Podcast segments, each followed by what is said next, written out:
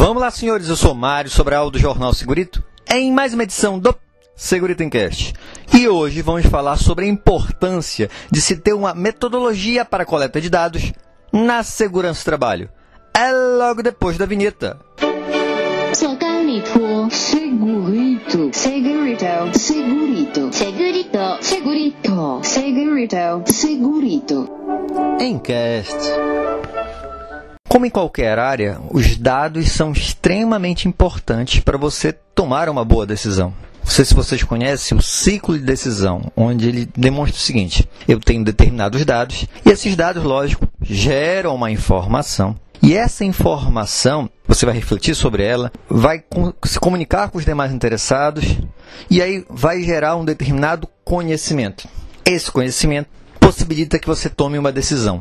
Porém, essa decisão vai depender da competência dos envolvidos e dos recursos disponíveis para executar. E aí eu tenho novos dados, informação, conhecimento e uma nova decisão e o ciclo fica girando. Só que aí eu dependo de um, uma boa coleta né, dessa informa desses dados. E para ter essa boa coleta, eu tenho que, primeiro, definir o objetivo, o que eu quero alcançar. Porque só sabendo o que eu quero alcançar, eu vou saber quais são os dados necessários. Eu também tenho que estabelecer qual o procedimento a ser utilizado nesta coleta e os instrumentos de medição que eu vou utilizar. Então eu tenho que definir de que forma eu vou fazer esta coleta. E aí eu vou definir o que? Quais os itens serão coletados? Se os instrumentos de medição estão aferidos, caso seja necessária essa aferição. Qual o tamanho e dados sobre a amostra? Então, por exemplo, eu tenho lá 30 trabalhadores.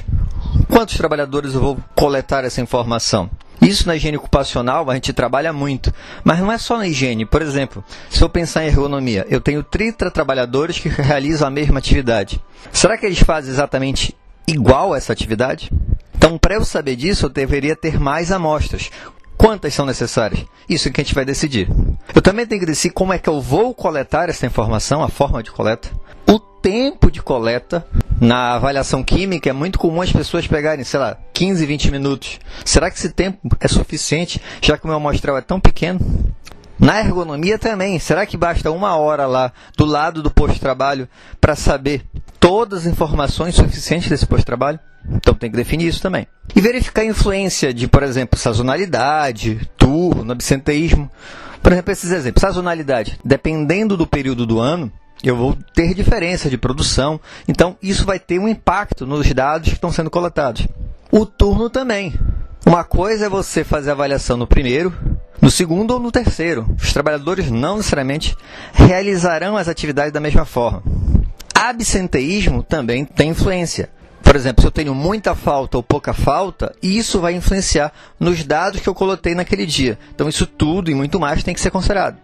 Além disso, eu tenho que ter uma forma de registrar a origem da informação, de onde é que eu peguei essa informação. Porque depois eu vou precisar tipo uma validação. E se eu não sei de onde eu coletei, fica mais complicado, né? Eu ter garantias daquela informação. Eu preciso também avaliar a necessidade de tratamento estatístico dessa informação. Então, se eu tenho muitos dados coletados, talvez para ter maior confiabilidade seja necessário um estudo estatístico. Avaliar também se não há possibilidade de erros na coleta ou no registro. Na hora que eu coletei, eu estava anotando na planilha manualmente. E na hora que eu anotei, eu escrevi lá, por exemplo, 8B e o leitor achou que era 88. Então, qual seria a melhor forma? Eu tenho que verificar se isso não vai ter um impacto grande também. E para diminuir esse número de erros, eu também preciso diminuir o número de pessoas que manuseiam esses dados. Porque cada vez que passa por uma pessoa, aumenta a probabilidade de ter mais um erro embutido nesse processo. O que eu posso fazer também para tentar fazer essa diminuição de erros? Utilizar uma forma de uma folha de verificação, que a gente chama de checklist também, né? Qual a vantagem? Eu vou ter perguntas pré-definidas e eu só vou lá marcar. Checklist é, um, é uma ferramenta interessante, pode ser utilizada, mas a gente tem que tomar cuidado. Por quê? Porque vai depender muito da experiência do avaliador.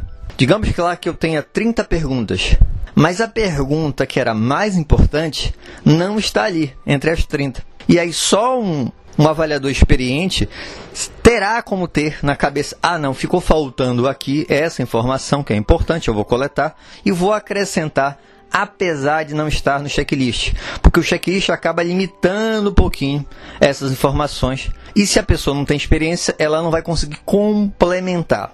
Então percebe que para fazer uma boa coleta de dados, eu preciso tomar cuidado com muitos itens. Eu só dei uma geral aqui, mas muita coisa tem que ser considerada.